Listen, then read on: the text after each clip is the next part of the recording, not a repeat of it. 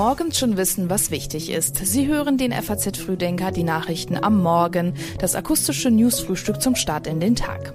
Es ist Donnerstag, der 18. Januar und das ist heute wichtig. Das EU-Parlament geht gegen die Kommission vor. Der Bundestag beschäftigt sich mit dem Treffen zwischen Rechtsextremen und AfD-Politikern und die deutschen Handballer starten gegen Island in die EM-Hauptrunde. Dazu dann gleich mehr. Hier noch die wichtigsten Meldungen aus der Nacht. Wegen Glätte und Schnee sind auf mehreren Autobahnen in Hessen und Rheinland-Pfalz in der Nacht hunderte Fahrzeuge hängen geblieben. Laut Polizei wurden in Osthessen die Insassen in kilometerlangen Staus von Rettungskräften mit Decken und heißen Getränken versorgt. Nach einer erneuten Drohnenattacke auf ein Schiff im Golf von Aden haben die USA in der Nacht wieder Houthi-Stellungen im Jemen angegriffen. Die Kampfdrohne der Houthis hatte zuvor einen US-Frachter getroffen. Es habe einige Schäden gegeben, aber keine Verletzten. Und im Gazastreifen sind in den vergangenen Stunden Medikamente für die von der Hamas verschleppten Geiseln angekommen. Das berichtet das katarische Außenministerium. Katar hatte zwischen Israel und der Hamas vermittelt, um die Medizinlieferung zu ermöglichen. Die Texte für den FAZ Frühdenker Newsletter hat Patrick Schleret geschrieben. Mein Name ist Milena Fuhrmann. Guten Morgen.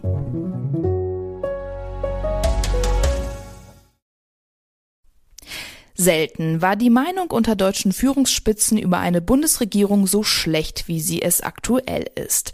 Das ist das Ergebnis des neuen Elite-Panels. Dafür haben die Allensbach Meinungsforscher im Auftrag der FAZ und des Magazins Capital fast 500 der ranghöchsten Männer und Frauen aus den Bereichen Wirtschaft, Politik und Verwaltung des Landes befragt. Demnach war das Zutrauen in die Handlungsfähigkeit einer Bundesregierung in den letzten zehn Jahren nie geringer als es jetzt der Fall ist. Im Ansehen liegt Kanzler Olaf Scholz aber trotzdem immer noch vor seinem möglichen CDU-Herausforderer Friedrich Merz, wenn auch nur knapp. Von dessen Kanzlerqualitäten ist zwar gut die Hälfte der Führungsspitzen der Wirtschaft überzeugt, aber nur ein Drittel der politischen Entscheider. Und auch für Neuwahlen spricht sich nur jeder Dritte aus. Einer großen Mehrheit macht allerdings Sorgen, dass die AfD immer stärker wird. Knapp 80 Prozent gehen von einer ernsthaften Gefahr für Deutschland aus, zwei Drittel von einem Risiko für den Wirtschaftsstandort. Die Chancen dafür, dass sich das neue Bündnis Sarah Wagenknecht, kurz BSW, erfolgreich etabliert, stehen aus Sicht des Panels bei etwa 50 zu 50. Politik und Wirtschaft unterscheiden sich hier kaum. Das EU-Parlament prüft eine Klage gegen die EU-Kommission und will heute über eine entsprechende Resolution abstimmen. Auslöser dafür ist eine Entscheidung vom letzten Dezember. Trotz anhaltender Kritik an der Rechtsstaatlichkeit in Ungarn hatte sich nämlich die EU-Kommission im Dezember dazu entschieden, 10 Milliarden Euro an eingefrorenen EU-Geldern für das Land freizugeben. Das Europäische Parlament will juristisch dagegen vorgehen und die Liberalen wollen der Kommission sogar mit einem Misstrauensvotum drohen. Im Detail geht es um Kommissionspräsidentin Ursula von der Leyen. Ihr wirft das Parlament vor, sich von Ungarn erpressen zu lassen. Im Europäischen Rat Mitte Dezember, als es um den Beginn der Beitrittsverhandlungen mit der Ukraine ging, hatte der ungarische Ministerpräsident Viktor Orban sein Veto aufgegeben, indem er kurz den Raum verlassen hatte. Einen Tag vorher hatte die Kommission Budapest die Erfüllung von Auflagen zur Justizreform bescheinigt.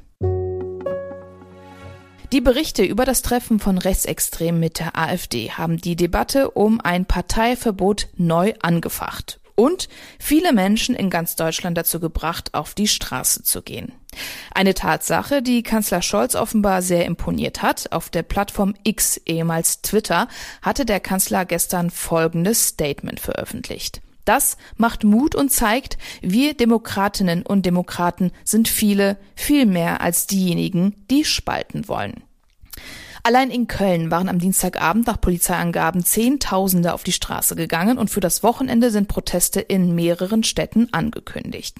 Das Treffen in Potsdam beschäftigt heute auch den Bundestag. Auf Antrag der Ampelkoalition findet um 14.30 Uhr eine aktuelle Stunde zum Thema statt. Sie trägt den Titel Wehrhafte Demokratie in einem vielfältigen Land, klare Kante gegen Demokratiefeinde und Vertreibungspläne. In Sachen Parteiverbot hält sich die Bundesregierung zurück und teilt mit, es sei nun Sache der zuständigen Behörden zu prüfen, ob es sich bei der AfD in Gänze um eine rechtsextreme und verfassungsfeindliche Partei handelt. Die Partei selber geht jetzt in die Offensive. AfD-Chefin Alice Weidel hat sich in Berlin über die Berichte zu den geheimen Treffen empört gezeigt. Die Unterstellung des linken Aktivistennetzwerkes Korrektiv und die ungeprüfte Weiterverbreitung und Instrumentalisierung stellen einer der größten, ungeheuerlichsten Medien- und Politikskandale der Bundesrepublik Deutschland dar. Das sind DDR-Methoden. Die wahren Verfassungsfeinde sind jene, die nach Parteiverbot, nach Entzug von bürgerlichen Grundrechten und dem politischen instrumentalisierten sogenannten Verfassungsschutz rufen. Heute soll zum letzten Mal Hand an den Etat für 2024 angelegt werden, und zwar in der sogenannten Bereinigungssitzung. In dieser berät der Haushaltsausschuss des Bundestags über letzte Änderungen am Haushaltsentwurf, der dann bis Anfang Februar im Parlament verabschiedet werden soll. Eigentlich sollte das ja schon im November passiert sein, doch das Urteil des Verfassungsgerichts hat die Ampel dazu gezwungen, eine milliardenschwere Lücke zu schließen. Teil der Änderungen sind die umstrittenen Kürzungen bei den Subventionen für die Landwirtschaft und Streichungen bei der Entwicklungshilfe. Außerdem wurde der CO2-Preis zu Jahresbeginn stärker erhöht als geplant. In der Bereinigungssitzung könnte es im Vergleich zur Vorlage des Finanzministeriums noch zu weiteren Änderungen kommen. So oder so, der Ausschuss muss auf jeden Fall einen langen Atem mitbringen, denn die Beratungen könnten sich bis in die Nacht ziehen. Schon seit Jahren steht der öffentlich-rechtliche Rundfunk in Deutschland in der Kritik. Er sei zu groß, zu teuer und nicht konkurrenzfähig. Die Affäre rund um Vetternwirtschaft beim Rundfunk Berlin-Brandenburg war da nur das Sahnehäubchen. Deswegen sollte sich ein unabhängiger Zukunftsrat im Auftrag der Bundesländer Gedanken über Reformen machen und heute stellte seine Ergebnisse vor. Acht Expertinnen und Experten gehören zu diesem Zukunftsrat, darunter die frühere Vorstandsvorsitzende von Gruner und Jahr, Julia Jeckel, die Präsidentin der Hochschule für Fernsehen und Film in München, Bettina Reitz, und der frühere Bundesverfassungsrichter Peter Huber. In Berlin soll der Bericht des Zukunftsrats heute dann an die Rundfunkkommission der Bundesländer übergeben werden. Einer, der zwar nicht zum Zukunftsrat gehört, aber trotzdem weiß, was sich ändern muss, ist der bayerische Ministerpräsident Markus Söder. Bei der Klausurtagung der CSU-Landtagsfraktion im oberfränkischen Kloster Banz hat er den Ergebnissen des Zukunftsrats schon mal vorgegriffen. Die Erhöhung des Rundfunksbeitrags lehnt er entschieden ab. Mindestens 20 Sender aus Hörfunk und Fernsehen ließen sich in Deutschland auf Dauer einsparen, zum Beispiel die Rundfunkanstalten Radio Bremen und Saarländischer Rundfunk. Arte und Dreisat könnten seiner Meinung nach zu einem gemeinsamen internationalen Programm fusionieren. Insgesamt lautet sein Rat informieren statt unterhalten. Und wir kommen zum Sport, genauer gesagt zum Handball. Nach der Niederlage gegen Frankreich steht die Auswahl des Deutschen Handballbundes heute schon im ersten Hauptrundenspiel gegen Island ziemlich unter Druck. Gegen Frankreich ist der deutsche Kader nämlich am Dienstagabend an seine Belastungsgrenze geraten. Am Ende haben Les Bleus mit 33 zu 30 gewonnen und haben zwei Punkte in die Kölner Hauptrunde mitgenommen, während die Deutschen ohne etwas in der Hand starten müssen. Jetzt haben wir vier Endspiele, sagte DHB-Trainer Alfred Gislason. Eine ziemliche Belastung, die für Spieler Philipp Weber aber kaum eine Rolle spielt. Da denkst du nicht drüber nach jetzt. jetzt äh, du hast hier ein Event äh, in Deutschland, ähm, das man, glaube ich, nie wieder erleben wird. Äh, von daher ist es da egal, ob man da auf Zahnfleisch kraucht oder nicht. Wir wollen jedes Spiel spielen, jedes Spiel gewinnen und ähm, da ist die Belastung scheißegal. Nach dem Spiel gegen Island geht es dann im Zwei-Tage-Rhythmus weiter gegen Österreich, Ungarn und Kroatien. Kapitän Johannes Goller freut sich auf jedes Spiel, was jetzt kommt. Ja, das Coole ist ja, das sind ja Highlights für uns. Also wir freuen uns auf, auf jedes Spiel. Jetzt fahren wir nach Köln, spielen vor knapp 20.000 Zuschauern und da kann man alle Kräfte mobilisieren. Und daher äh, glaube ich, wird, das, wird die Kraft kein Problem. Ähm, und ja, ein Highlight jagt jetzt das nächste und da freuen wir uns drauf. Von den zwei Duellen gegen Island im Vorjahr konnte die DHB-Auswahl allerdings nur eines gewinnen, das andere gewannen die Isländer.